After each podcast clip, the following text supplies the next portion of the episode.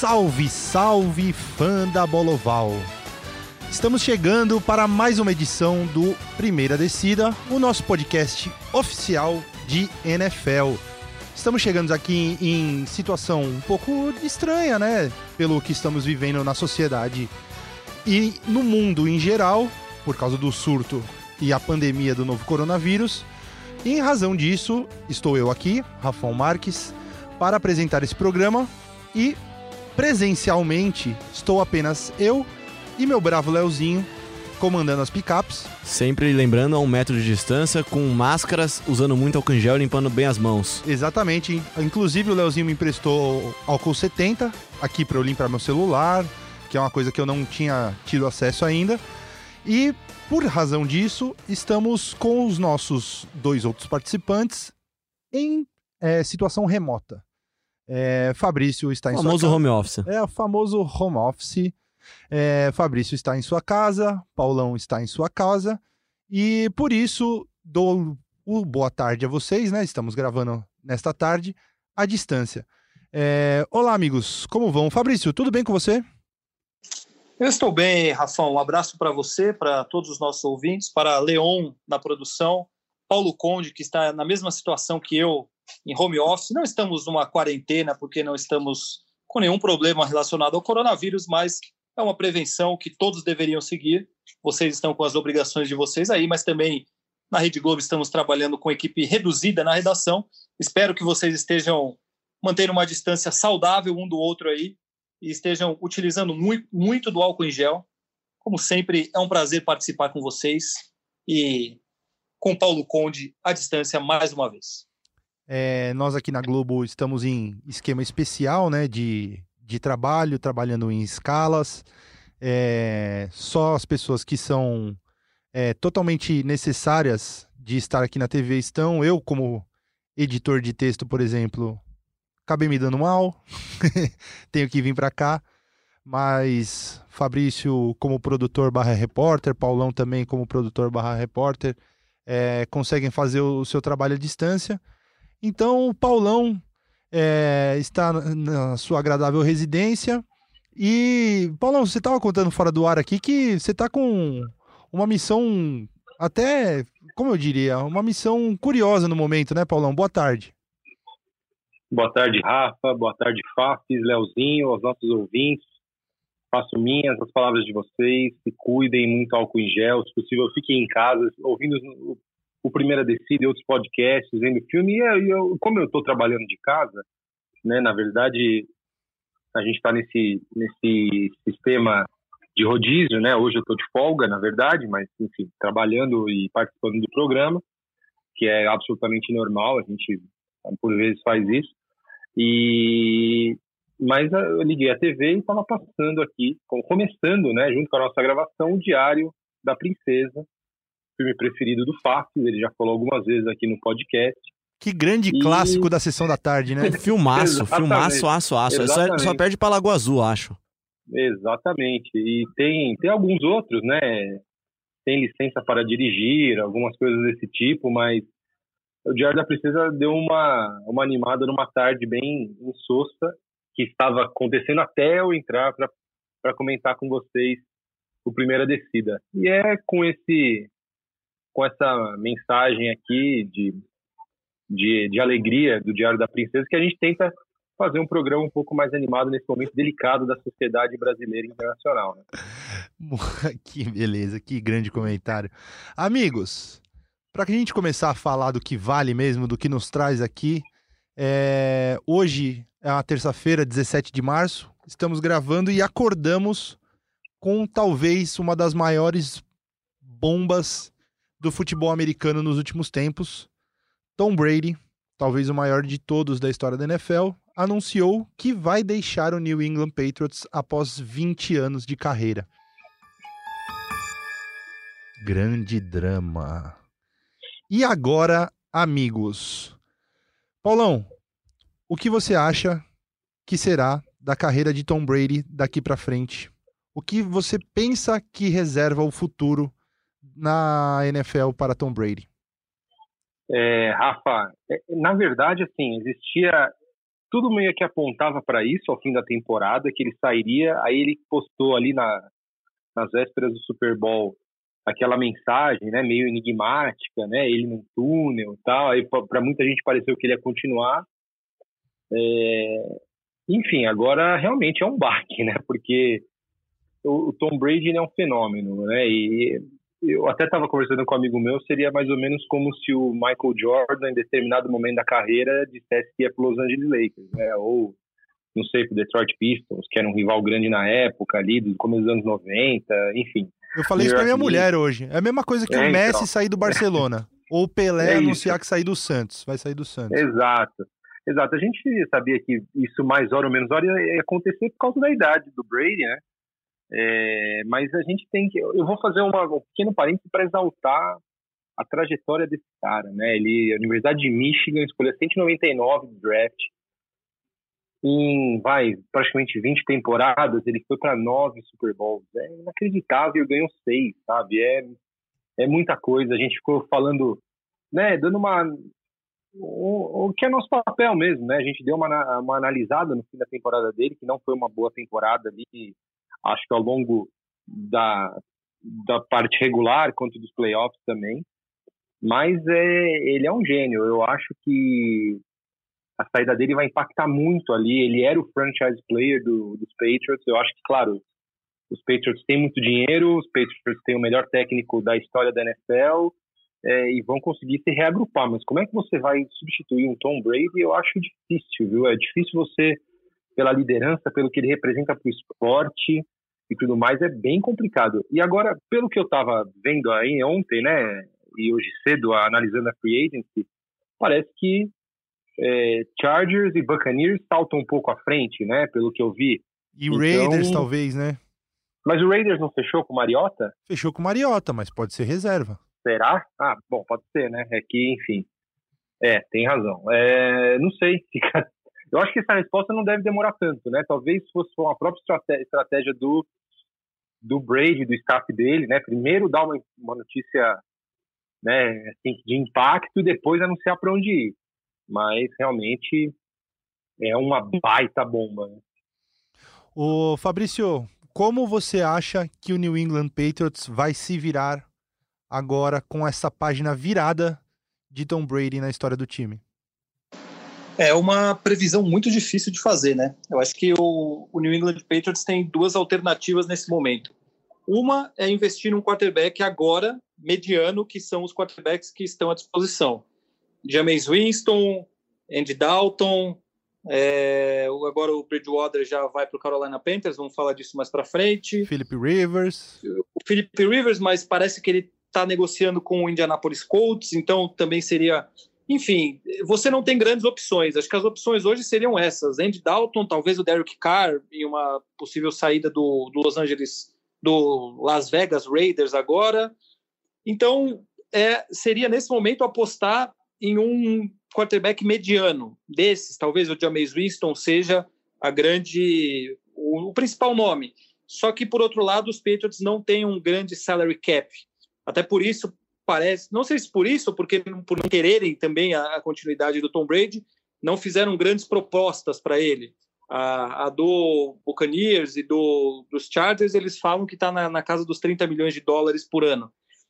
Então, tem essa alternativa. A outra, até conversamos sobre isso via Twitter hoje, é apostar num rebuild para na próxima temporada, ou tentar um quarterback bom no draft na 23ª escolha, que eu acho muito difícil, talvez trocar para tentar subir no draft e pegar um daqueles bons nomes, ou então jogar com o nosso bravo Jared Stidham na próxima temporada e aí pensar numa escolha alta, porque tem também falam em bons nomes para o draft da outra temporada, mas a situação do New England Patriots agora é bem complicada justamente por não ter preparado um reserva para o Brady, era o caso do Garoppolo, que foi embora.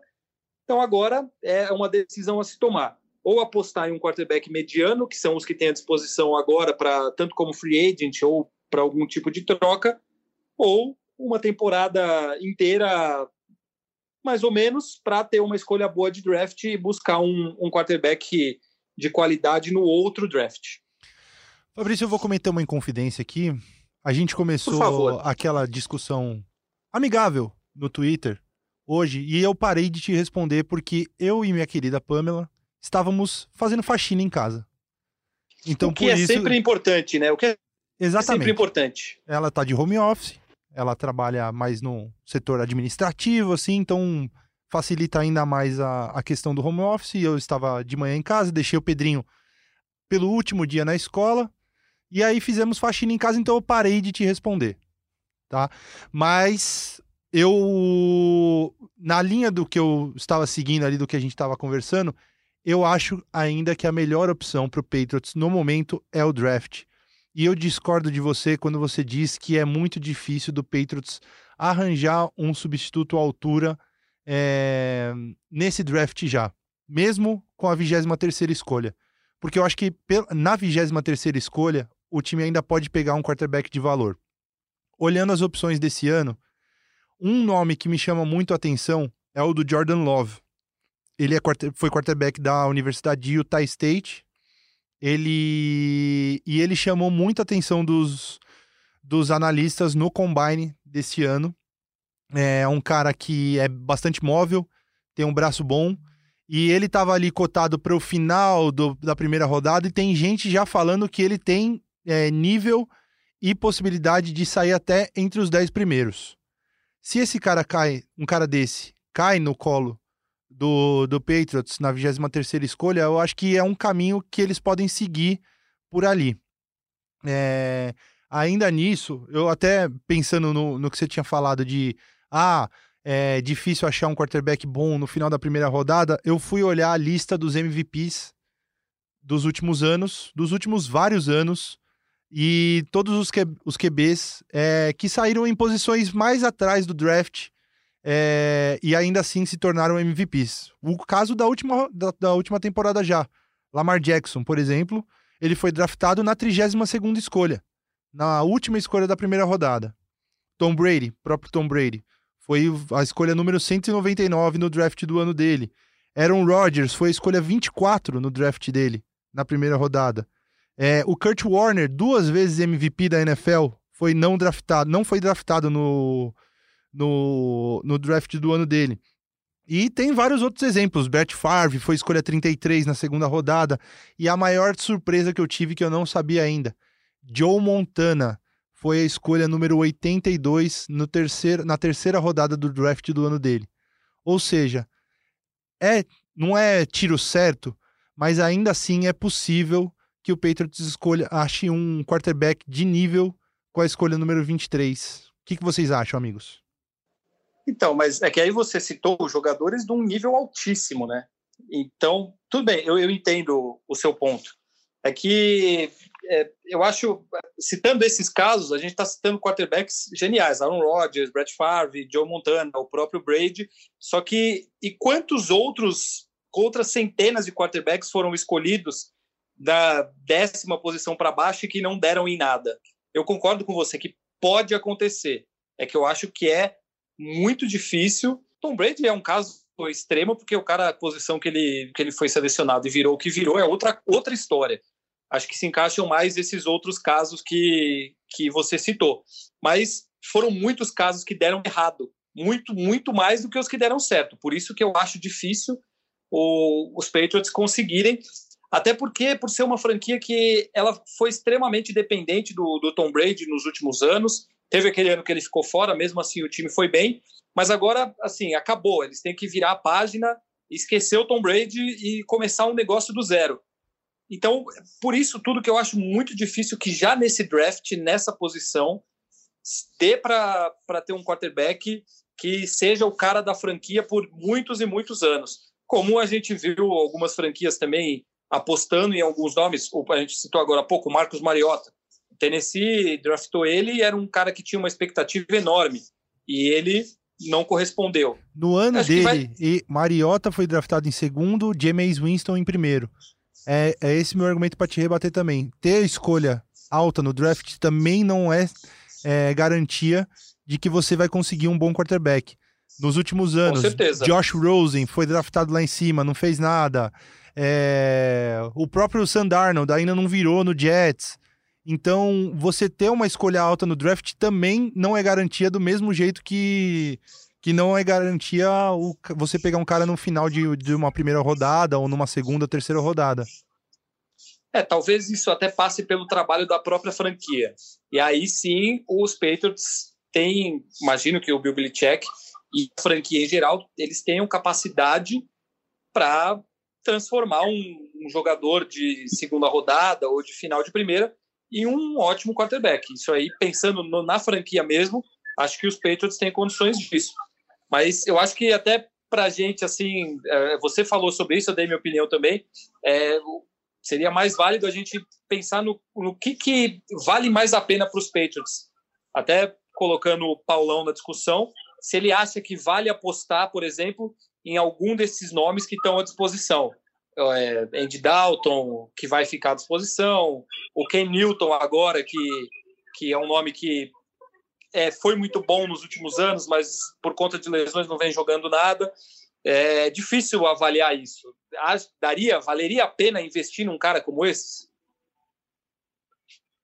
Bom, eu, eu diria que depende do, do tipo de cara, aquela resposta bem, bem nada, né? Mas enfim, depende do cara. Eu, se, se fosse para contratar, contratar um Ken Newton pelo histórico de, de o quanto que os jogadores que estão incorporados ao Patriots, eles conseguem elevar o nível, eles ressuscitarem, que é uma marca ali da franquia, né? E tantos nomes, né? O, o Dion Branch na segunda passagem, é, LaGarrant Blunt, é, poxa, é, Randy Moss em 2007, 2008, eu não, eu, eu acho que poderia encaixar muito bem, né, um Cam Newton, ele saudável, bem, bem ali do, com domínio do, né, das opções de ataque e tal, ele é uma grande arma.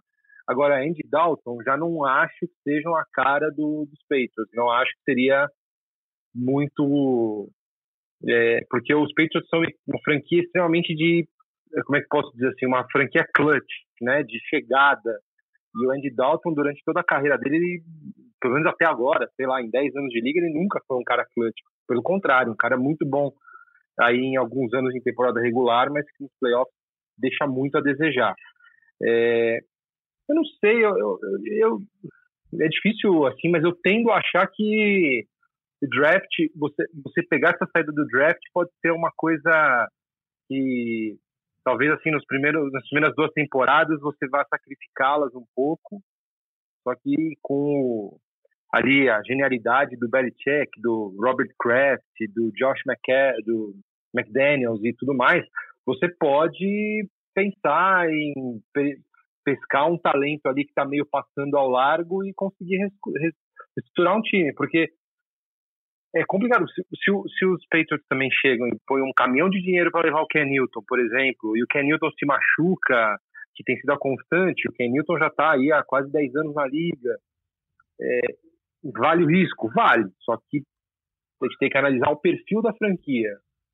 Não sei se eles fariam isso. Eu, eu acho que tem cheiro de draft, eles fazendo uma, uma opção aí de, de aposta para o futuro é, até porque o todo do time do New England é, é muito bom. É um time, no geral, muito bom, né? É, ah, mas eu acho que. Né? Você acha que é um time que é só colocar um quarterback e tá pronto para disputar Super Bowl? Não, Pensando no time não. do jeito que tem, eu, eu acho. Por Ai, isso, por isso que, eu, é. que eu acho que a opção do draft é mais válida no momento. Porque o, o time, em geral, do Patriots é um time decente, mas não é um time de grandes valores. Tem uma defesa boa mas já perdeu o Kyle Van Noy, por exemplo, que fez uma ótima temporada agora na última pro, pro Miami Dolphins. Então vai ter que dar uma reestruturada na defesa também. É, não tem um corpo de recebedores bom, não tem um, uma dupla de running backs boa, é, não tem um tight end bom. O ataque do, do Patriots, para mim, eu acho que vai ter que se reconstruir ele inteiro. Por isso que a opção do draft, para mim, eu acho que é a mais válida. É, é eu concordo, concordo porque é, eu vejo possibilidade do New England a longo prazo, a nem, acho que nem a longo prazo, acho que assim, eu acho que em dois anos é, esse time pode estar aí recolocado entre os grandes, mas eu volto a dizer, quando você perde um cara como Tom Brady, é muito difícil você manter o patamar, né? A gente analisa outras franquias aí, dos esportes americanos, por exemplo, Chicago Bulls, desde que praticamente o Michael Jordan saiu, ou até mesmo no intervalo entre a primeira e a segunda passagem do Jordan na NBA pelos Bulls, o time não perde a identidade um pouco. Então acho que isso é meio inevitável, né? O torcedor de New England vai ter que conviver com isso, sabendo que, olha, a gente deve descer um patamar, mas não vejo por que essa reconstrução não ser rápida. A gente está até vendo isso no, no próprio Golden State Warriors. O Golden State meio que precisou sacrificar essa temporada da NBA, né? Precisou, enfim, jogadores machucados, Kevin Durant saiu e tal. Só que não tem a menor dúvida que no ano que na temporada que vem ou na próxima, o Golden State vai estar com uma seleção de novo, porque é o DNA da franquia, de muita gente pensando, só que existe um hiato de você perder um grande, uma grande referência você continuar. Acho que é isso. Eu estou achando que eles vão optar por um draft e deixar aí essas opções mais imediatas para outros times. Fabrício, o Tom Brady ele é especulado no Tampa Bay Buccaneers, no Los Angeles Chargers, no Las Vegas Raiders. Você acha que Tom Brady, do alto de seus 42 anos, ainda é um jogador para chegar numa franquia e impactá-la a ponto de levar o time para o Super Bowl? Depende da franquia. Tampa Bay Buccaneers, por exemplo, eu acho que não. Agora, o Los Angeles Chargers, que todo mundo falava que tinha um elenco muito bom, mas sempre sofre com muitas lesões. Eu acho que sim, que ele pode ser o, aquilo que faltou para o Los Angeles Chargers nos últimos anos. Philip Rivers fez um trabalho muito bom, sem dúvida nenhuma, mas não foi vencedor. Ele indo para os Chargers, que eu acho que no momento é a principal possibilidade, até existe uma proposta concreta para ele na casa dos 30 milhões de, de dólares. Eu acho que nos Chargers ele tem essa possibilidade é, jogando no estado dele, ele que vai ser o cara para trazer a torcida para os Chargers, estádio novo. Então, eu acredito que, pensando diretamente nos Chargers, sim. Agora, em franquias que são mais desorganizadas e que talvez não tenham tanto talento, embora o, o Tampa Bay tenha talento no ataque, principalmente, e aí o, o Brady lá teria ótimos recebedores, mas eu acho que eu acho que não, acho que ele não é um cara para resolver sozinho sabe? Chegou o cara, ele vai resolver sozinho e vai levar o time para o título. Agora, já numa franquia acertada, num time acertado, com boas opções, como é o Los Angeles Chargers, e é claro, contando com a ajuda da sorte, de jogador não se machucar, o que é o que sempre vem acontecendo. Nesse caso, eu acredito que ainda assim, porque, exceto a temporada passada, que a gente viu que ele veio sentindo o peso da idade, ele é um quarterback muito bom ainda, que pode fazer muita coisa. Não para ser o, um Patrick Mahomes da vida para lançar aqueles absurdos todos. Mas num time acertado, eu acho que ele ainda pode fazer muita diferença. É, eu tenho muita dúvida disso. Eu acho que a gente não. A gente tem, tem duas. As duas últimas temporadas são bem contrastantes dele, né? Tem uma temporada em que ele vai e conquista um Super Bowl, e tem outra que ele faz a temporada que ele fez a temporada passada, que foi bem abaixo da média e já deu, como você disse, sinais da idade. É... Paulão, o que, que você acha? Você acha que ainda tem muita lenha para queimar nosso Tom Brady ou a idade já bateu e a gente tá aqui discutindo ele mais por causa do nome do Tom Brady do que do que ele pode contribuir em campo? Bom, Rafa, eu acho que assim, não existe nenhuma evidência de que o Tom Brady tenha é, tido ou esteja com algum problema de saúde. É, até onde a gente sabe, ele é um cara que se cuida muito, tem uma vida regrada, se treina muito, se prepara muito fisicamente, é, enfim. É, isso dá uma, dá uma capacidade para que ele tenha uma longevidade maior aí na liga e tudo mais. Aqui a liga está cada dia mais física, está cada dia mais, é, como é que a gente pode falar, exigente com o corpo do jogador, né? Se um desses times que pretendem levar o Brady chegar com um caminhão de dinheiro, isso vai seduzir, mas talvez o que conte mais para ele seja o time que conseguir oferecer o melhor pacote, não sei se olha, a gente vai te pagar um bom salário, te dar uma bela linha ofensiva, te dar um ali um, um bom time de especialistas e por aí vai. Porque, assim, lançar ele não aprendeu a lançar, de jeito nenhum. Liderar ele não aprendeu a liderar.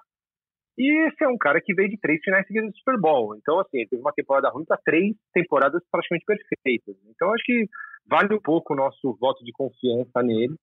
Realmente, talvez ele não, não vá ter aquela explosão. Explosão é até difícil falar, né? Ele nunca foi um cara explosivo, assim, de correr, ter muito dinheiro, mas eu digo, capacidade de aguentar impacto e tudo mais, provavelmente não é a mesma, mas eu ainda acho que ele pode sim se, se render muito aí nos times é, que pro time que ele vai no futuro. Eu comparo um pouco a situação dele com a do Peyton Manning, né? O Peyton Manning em 2012 ali, 2011 para 2012, que todo mundo falava que estava acabado, que ele tinha lesão no pescoço, que não conseguia curar e tudo mais, e ele foi para dois Super Bowls, depois ganhou um e teve as, provavelmente as melhores temporadas da carreira dele pelo Denver Broncos. Então, eu não quero duvidar nunca da capacidade de um de um jogador desse calibre se, se reciclar, se reinventar. Então, eu acho que a gente, eu, eu não, não, eu não tô com essa ala que acha que ele é um ex-jogador em atividade, não. Acho que se, se ele tem essa percepção, é porque provavelmente ele ainda dentro dele ele tem ele, ele se acredita em condição de entregar. E eu acho que ele está assim, ele, ele, ele vai provavelmente botar todo esse pacote na, na balança e tudo mais, e o time que for vai ter que prometer muito mais do que um bom salário, vai ter que prometer um time competitivo. Provavelmente o Tom Brady não vai ter um, ter um encerramento de carreira para se envergonhar. Duvido que ele vai fazer isso. Agora resta saber para onde que ele vai, né? Mas eu acho que o time que acabar contratando o Brady, obviamente, tem um, tem um trunfo em mãos. É uma ironia é, do destino que a última jogada dele como, com a camisa do New England Patriots tenha sido uma pick six que deu a derrota para o time num, numa, num jogo de wild card em playoffs, né? É engraçado, né? Só, só voltando, porque assim, esse é um cara tão vencedor, né? E né, ele, é, ele, é, ele é, o patamar dele é tão alto que aí a gente acaba sendo injusto e lembrando da nossa, mas a última jogada foi um pick. E pois é, eu, por exemplo, eu, eu e Fato, nós somos torcedores do, do, dos Steelers, né, confessos e tudo mais. E, por exemplo, o Big Ben, que com certeza é um hall da fama, ele é um, um jogador adorado, três Super Bowls, ganhou dois e tudo mais. Teve jogos horrorosos na carreira, tanto em playoffs quanto em temporada regular. É que essa, essa, essa trajetória quase perfeita do Brady também tem um lado cruel, reserva um lado cruel para ele, né? É, de o que ele faz errado repercute muito. Mas eu não quero, né, eu não quero me apegar isso, acho que ele pode sim conseguir muitas outras coisas e a gente lembrar desse pick six aí somente como uma passagem ruim de uma carreira tão brilhante. Certamente. Já estamos quase com meia hora de programa e só falamos de Tom Brady até agora. E estamos num período muito bacana da NFL, assim, que é até um alento nessa, nesse contexto que a gente vive, porque os esportes pararam pelo mundo inteiro, mas a NFL está a toda no período de free agency, com várias negociações importantes. E acho que a que mais chamou atenção nos últimos dias foi a troca que envolveu Arizona Cardinals e Houston Texans, que levou DeAndre, DeAndre Hopkins para Arizona. Fabrício, o que Bill O'Brien, técnico e GM do Houston Texans, estava pensando quando aceitou uma troca deste tipo? É, ele devia estar muito preocupado com como conter o coronavírus ali em Houston, alguma coisa assim, porque essa troca ela é completamente inacreditável. Ela não tem nenhum sentido, não tem nenhuma explicação. Ela é uma troca bizarra em todos os níveis, níveis porque o DeAndre Hopkins, ele se não for o melhor recebedor da NFL, ele está entre os três melhores. Ele começou o Madden o ano passado como o único recebedor com 99 de, de overall, a, a força dele. O rating. O, é, o rating dele, isso. É, ele é realmente muito, muito, muito bom. Ele é um, um recebedor fantástico. Aí o Houston Texans recebe, é, recebeu uma oferta que nem no Madden foi aceita. Vários, várias pessoas fizeram essa troca partindo do Arizona Cardinals e nenhuma o Houston Texans aceitou justamente pedindo melhores condições, mas o Houston Texans, na realidade, aceitou a oferta, que é trocá-lo. Tem uma escolha de draft ou outra, mas eu acho que é de quarta, quarta ou segunda rodada, e mais o David Johnson. O David Johnson é um running back que em 2016 teve uma temporada maravilhosa, mas desde então ele praticamente não tem jogado, assim, tem jogado muito pouco por conta de lesão e quando joga, joga mal. Ou seja, o Houston Texans abriu mão do melhor recebedor da NFL por nada. É, a gente pode colocar dessa maneira. Tem uma história que ele queria um contrato melhor. Ok, ele ainda tinha algum tempo de contrato, e com o tempo de contrato que ele ainda tinha, e com a free agency nem abriu, o período de trocas está longo ainda, o Houston Texans poderia negociar por algo muito melhor. Mas não, eles simplesmente abriram mão do melhor recebedor da NFL por um running back que não joga nada faz três anos e não dá nenhum sinal de que pode jogar bem. Tanto que o Arizona Cardinals abriu mão dele porque na temporada passada ele jogou pouquíssimo. E eu sei disso porque eu tinha ele no meu time no, no Fantasy, coloquei esperança nele e eu via que ele jogava pouco, fazia cinco jardas por jogo. Então, basicamente é isso. O Houston Texans abre mão de DeAndre Hopkins em troca de, sei lá, duas mariolas aí, algo assim, porque realmente a troca não faz qualquer sentido. Acho que vocês concordam comigo que foi algo bizarro, né? Certamente. Eu acho que ficou pior ainda depois, à noite, ontem ainda, com a troca do Stephon Diggs. Porque o Stephon Diggs, meu herói do Minneapolis Miracle, é talvez uma das minhas maiores emoções esportivas da história. Aquela recepção dele na semifinal de conferência contra o New Orleans Saints duas temporadas atrás. Ele foi trocado para o Buffalo Bills e o Bills deu um caminhão de escolhas de draft pelo Stephon Diggs, inclusive uma de primeira rodada. É, só para ter uma noção, foi o Diggs e uma escolha de sétima rodada que o Vikings deu para Buffalo, e Buffalo deu em volta uma escolha de primeira rodada, uma de quinta rodada, uma de sexta rodada e uma de quarta rodada no ano que vem. É, e eu vi repercutir muito isso, porque se o Vikings conseguiu isso pelo Stephon Diggs, o Texans tinha que ter conseguido muito mais pelo DeAndre Hopkins, né, o Paulão? É, eu também, eu também acho, estou com vocês nessa. É, não entendi, não entendi muito essa troca aí, mas enfim, são, são franquias que se notabilizam por geralmente fazerem botarem os pés pelas mãos, né? Texans, Cardinals, tudo mais. É, mas tá no começo, assim, tá no começo. Foi o primeiro dia ontem, né? Muita coisa ainda vai se resolver nesse meio de caminho. Só realmente não entendi como é que você abre mão de um cara do quilate do, do DeAndre Hopkins por tão pouco. Isso daí realmente foi inclusive o fato que me avisou ontem, né? da, do negócio, falou, cara, o que aconteceu tal. É, não, faz, não fez muito sentido mesmo. É, o... Mas.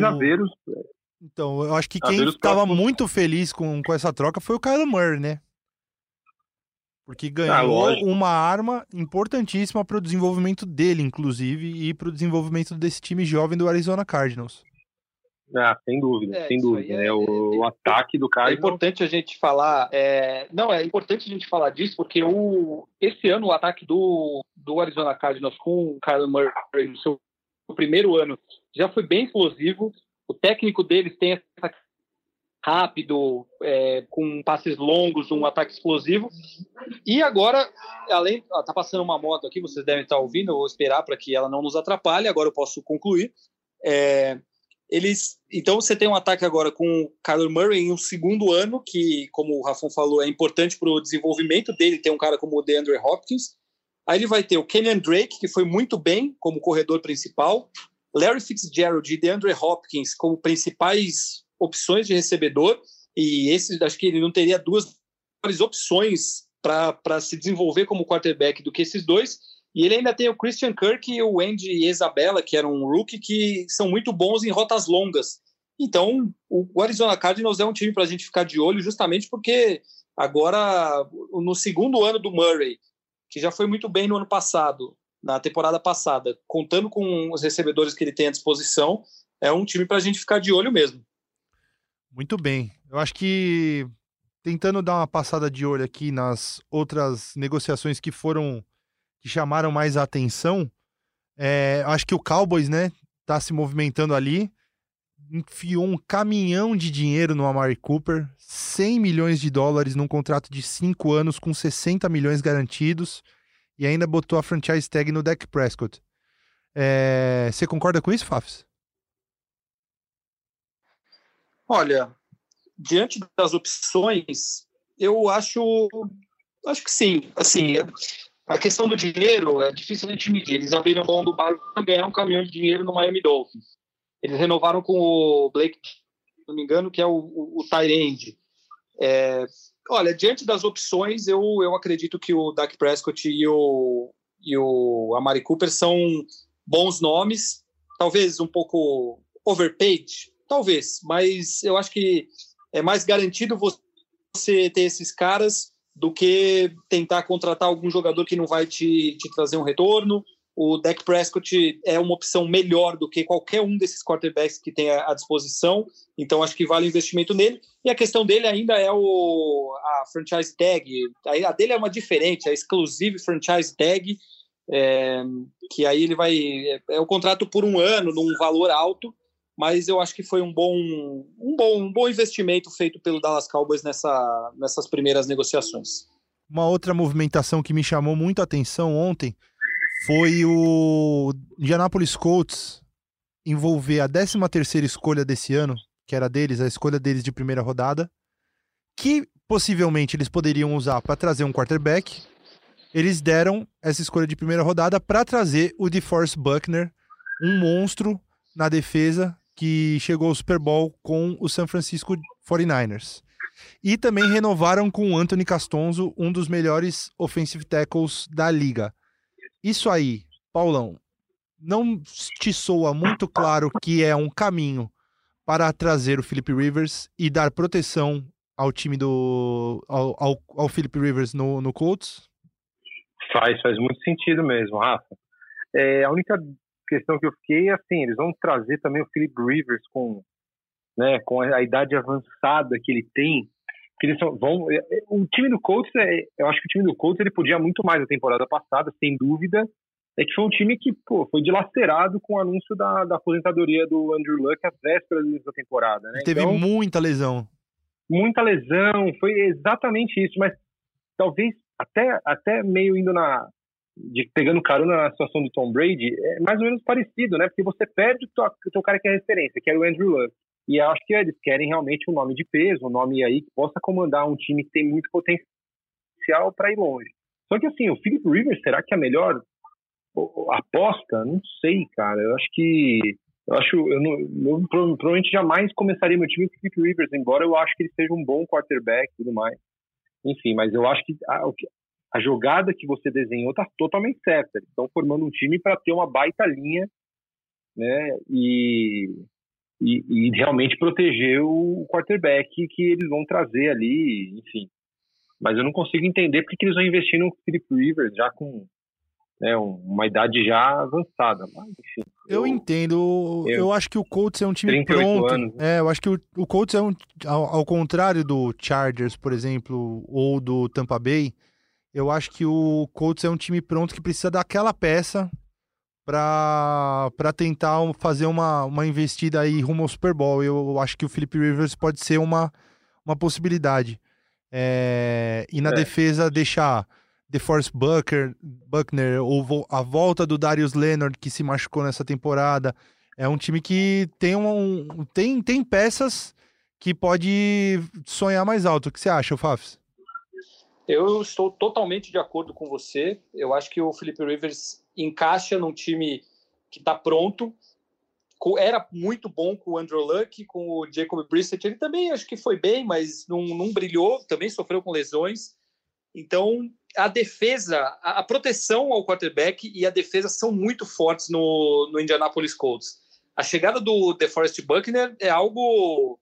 Fica um negócio assustador o que, o que essa defesa dos Colts pode fazer ali. Então, eu, eu concordo. Acho que a, a, negociação com o Felipe Rivers ela faz muito sentido justamente por isso. A gente tem um time pronto. É mais ou menos assim, é, é trocar o Andrew Luck, né, que era uma temporada atrás, pelo Felipe Rivers. É uma troca, acho que justa por tudo que o Rivers já fez na, na carreira dele e acho que ele tem potencial para render. Eu acho que eu, eu ficaria também muito de olho nesse time Agora com o DeForest Buckner e com, com essa possível contratação dos Rivers, é um time que pode dar muito trabalho em uma conferência que muito provavelmente não vai ter o New England Patriots como a, a grande força.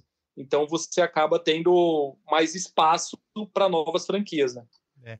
Falando em o New England Patriots não ser mais a grande força, eu acho que os times da AFC East estão sentindo ali o cheiro de sangue no mar, como tubarões, e principalmente o Buffalo Bills. Eu acho que o Buffalo Bills já foi um time que é, teve uma campanha bem bacana nessa, nessa temporada. E agora, com a chegada do Stephon Diggs, eu, eu acho que é, um time que sobe um pouquinho de patamar. A ver é, se o Josh Allen vai florescer como um grande quarterback. Ele é um quarterback que tem é, lampejos de, de boas jogadas, mas não é um cara mais dos mais é, como é que posso falar? Mais precisos na hora do passe.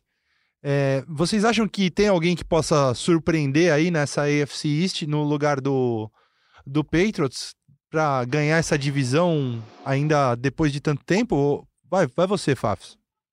Olha, eu não sei se para ganhar, mas o Miami Dolphins é um time para a gente ficar de olho, porque o Brian Flores já fez um trabalho bom, eles estão contratando muito bem eu até li que eles estão tendo uma linha de contratação de montagem de elenco muito com o que era feito no, no New England Patriots. Então, pelos jovens talentos que o time tem, pela agora eles contrataram o Byron Jones, que é um excelente cornerback. E o Kyle Van Noy também, né? Kyle Van Noy, que também teve muito sucesso no, no New England Patriots. Eles têm três escolhas de draft da primeira rodada, se eu não me engano, com as trocas que eles fizeram. Uma de Houston e uma dos, do Pittsburgh Steelers. Então, eu, eu acho que o, o Buffalo Bills é, é forte, tem, tem, como você falou, muito potencial, ainda mais que o Stephon Diggs agora depende muito do Josh Allen. Mas com relação ao Miami Dolphins, eu, eu teria bastante esperança nesse time, porque é um, um núcleo jovem com um ótimo técnico que pode fazer muito, muito barulho nessa divisão. Eles só precisam ficar espertos com a questão do Tua, né? Que parece que é, é o grande sonho deles, mas eles estão em quinto, né? Na quinta posição do draft e, e tem que tomar cuidado só para não chegar alguém e fazer uma troca para subir ali para terceiro, para segundo e, e, roubar o Tua deles. Mas tem que é. haver também se o time não se contenta, por exemplo, com o Justin Herbert caindo para eles ou o que, que eles pensam ser o, quarterback do futuro, o estilo de quarterback do futuro para eles, né? É, eu falo isso contando que eles vão pegar um dos três bons quarterbacks desse draft. Imagino que ou o Burrow, ou o Tua, ou o Herbert passem até a quinta rodada e eles consigam um dos, desses três. Conseguindo um desses três, aí eu acho que é, que é um time de, é talentosíssimo para para brigar por alguma coisa, não sei se nessa temporada, mas pelo menos para um futuro próximo aí é um time de bastante talento. E vocês, como grandes torcedores do Pittsburgh, do Pittsburgh Steelers, acho que a única notícia até agora foi que o time botou a franchise tag no Bud Dupree. Paulão, o que, que você acha do, do Steelers essa temporada? Tá, tá esperando alguma coisa nessa free agency aí? Eu acho, eu, eu, acho que nada muito bombástico, até porque não é muito a característica do time, Rafa. Os Steelers, os Steelers têm uma tradição de não fazer grandes, grandes contratações. Sempre foi um time que se, se ergueu aí com drafts e até mesmo com, sei lá, pegando jogadores que ninguém dava uma moeda e tornando os caras grandes, grandes nomes aí da liga. É, mas eu acho que o Steelers tem até uma base boa do ano passado. Né? Eu acho que o time, a defesa do ano passado me surpreendeu muito, foi muito melhor do que imaginava. O próprio Bud Dupree, que na temporada 17 18 era um cara que eu particularmente não gostava. É, eu achava que era um, um, ponto ali meio frágil da defesa. É, ano passado ele jogou muito, muito, muito e merece essa, essa tag. É, então eu estou animado. Eu acho que desde que, obviamente, é, a gente falou, eu falei algumas vezes de jogador referência, né? Se o jogador referência do time, que obviamente é o Big Ben há 15 anos, ele estiver em boas condições e não sofrer tanto com lesões, nem com algo grave aí, como tem sido, enfim, a cada duas temporadas, né? A gente tem o, a gente tem o Big Ben saudável uma vez a cada dois, três anos, né? Então é difícil. Mas o time é um time bem competitivo. Eu acho que pode sim, pode sim sonhar ali com o título da divisão e brigar para ir longe nos playoffs. Aí acho que a AFC, é, bem como o que vocês falaram, vai ter uma nova ordem ali na AFC, né? Com a saída dos Patriots e alguns times vão ganhar bastante relevância essa temporada. Os Bills, os Dolphins, eu acho que vão vão ser bem competitivos. Tem o Kansas City que em tese é, é, tá anos luz à frente dos outros, mas o Baltimore Ravens também é, pode ser um, um bom ali, um, é, um, bom concorrente, precisa ver como é que eles vão se recuperar. É, tem uma coisa do Baltimore que eu acho que assim, aquele time que bomba e tem uma derrota meio acachapante, e eles geralmente parece que até o respeito da liga em, em torno dele muda um pouco. Então, estou ansioso para ver como é que vai estar esse Baltimore aí a partir de, de setembro. Que trouxe o Calais Campbell mas que é, defensive end fazer... do, do Jacksonville Jaguars, ótimo defensive end. É, do Jaguars eles conseguiram trazer via troca. Então foi um reforço uhum. ótimo para a defesa do Baltimore Ravens. Amigos, em outras notícias aqui agora, uma da que aconteceu agora há pouco, o Terry Bridgewater é, assinou com o Carolina Panthers, né? Que já tinha renovado com Kyle Allen, então vai ter uma dupla de quarterbacks ali brigando para ver quem vai ser o número um para a próxima temporada. O que, que você achou, Fafs? Acho, por aquilo que o Bridgewater mostrou substituindo o Drew Brees no Saints, essa temporada uma aposta boa, é um contrato é, alto, 20 milhões de dólares por temporada, mas eles realmente abriram mão do Ken Newton, inclusive, explicando rapidamente, né, a gente precisa terminar, mas o, o, Carolina Panthers colocou no Instagram falando que autorizou o Ken Newton a procurar uma troca. E aí o Ken Newton respondeu dizendo que ele não queria sair, que não foi uma decisão dele, que né, mais ou menos assim, não queiram colocar em mim uma responsabilidade daquilo que vocês estão fazendo. E até o Greg Olsen, que é um Tyrande que assinou com o Seattle Seahawks, né, saindo dos Panthers, é, respondeu: é, isso me parece familiar. Então o clima não está muito bom lá em Carolina com essa. É, eu, os Panthers abrindo mão do Ken Newton, mas acho que, assim, diante das opções, o Bridgewater teve uma temporada muito consistente no tanto que ele jogou, é, é uma aposta. Eu acho um investimento alto, mas dos nomes à disposição também, talvez fosse um dos melhores. E o Ken Newton, a gente não tem noção da real saúde dele, então eu acho que vale, vale apostar no Bridgewater. Boa. E mais uma notícia aqui recente, né? O Jordan Howard, running back que era do Chicago Bears, foi para o Philadelphia Eagles na temporada passada assinou também com o Miami Dolphins, mais uma arma importante para o Dolphins. Esse Dolphins aí tá com cara de que vai aprontar na próxima temporada. O que você acha, Paulão? Ah, eu acho também, Rafa. Tô com, tô com você. É um time que, apesar, apesar de todos os pesares aí do ano passado, jogado, muitos jogadores que têm sido draftado na equipe, jogadores saindo no meio da temporada, foi um time que ganhou alguns jogos interessantes.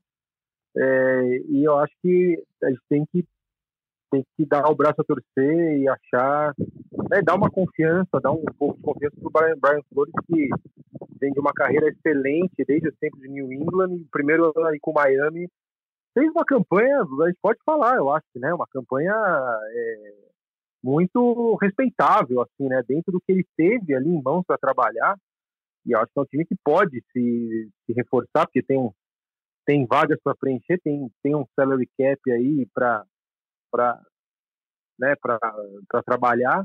Então, eu acho que um time pode sim, inclusive no, no outro comentário né, da mudança de ordem na, na EFC, eu coloquei o Miami como um dos times aí que podem aprontar. Né? Eu acho que, tirando o Kansas, que está um pouco à frente, né, o campeão, pelo menos no papel, você vai ter Miami, vai ter Baltimore, vai ter Bills, eu acho que os Steelers vão estar tá bem, é, vamos ver para quem que o Tom Brady vai, então aí vai também mudar um pouco essa configuração.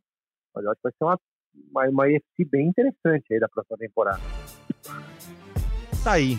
Ela, a trilhazinha que nos diz que estamos perto de ir embora. Como é que é aquele programa? Tá na hora de dar tchau, né? Tá na hora de. É hora de dar tchau. Tchau. É isso. Amigos, muito obrigado pela participação. Fafs, que você se cuide. Stay safe. E vamos acompanhar aí os desdobramentos dessa free agency da NFL que está pegando fogo.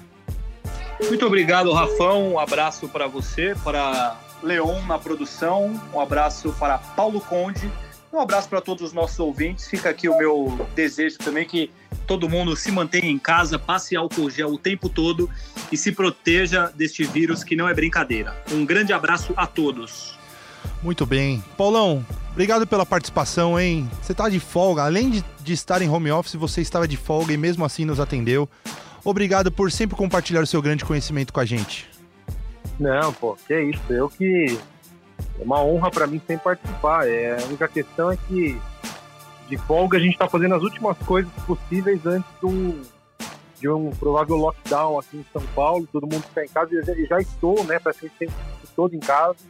Só tive que fazer um mercado, mas é pelo bem de todo mundo, né? Então, para que esse vírus aí, como o Fábio bem falou, não que não é brincadeira, faça logo. Acho que se cada um de nós fizer um pouquinho só, vai ajudar demais. É um isso, volta a ver o Diário da Princesa aí. é isso. Acabou. É, não, agora eu botei no Vou botar no Liga da Justiça agora. Aí, garoto. já agradeci a Fabrício, já agradeci a Paulão. Agradeço ao Leozinho pela participação, Valeu, pela Rafa. parceria aqui. Se cuide aí também. E agradeço a você que nos ouviu até agora. É sempre um grande prazer tê-los aqui. Obrigado por ficar com a gente e até a próxima.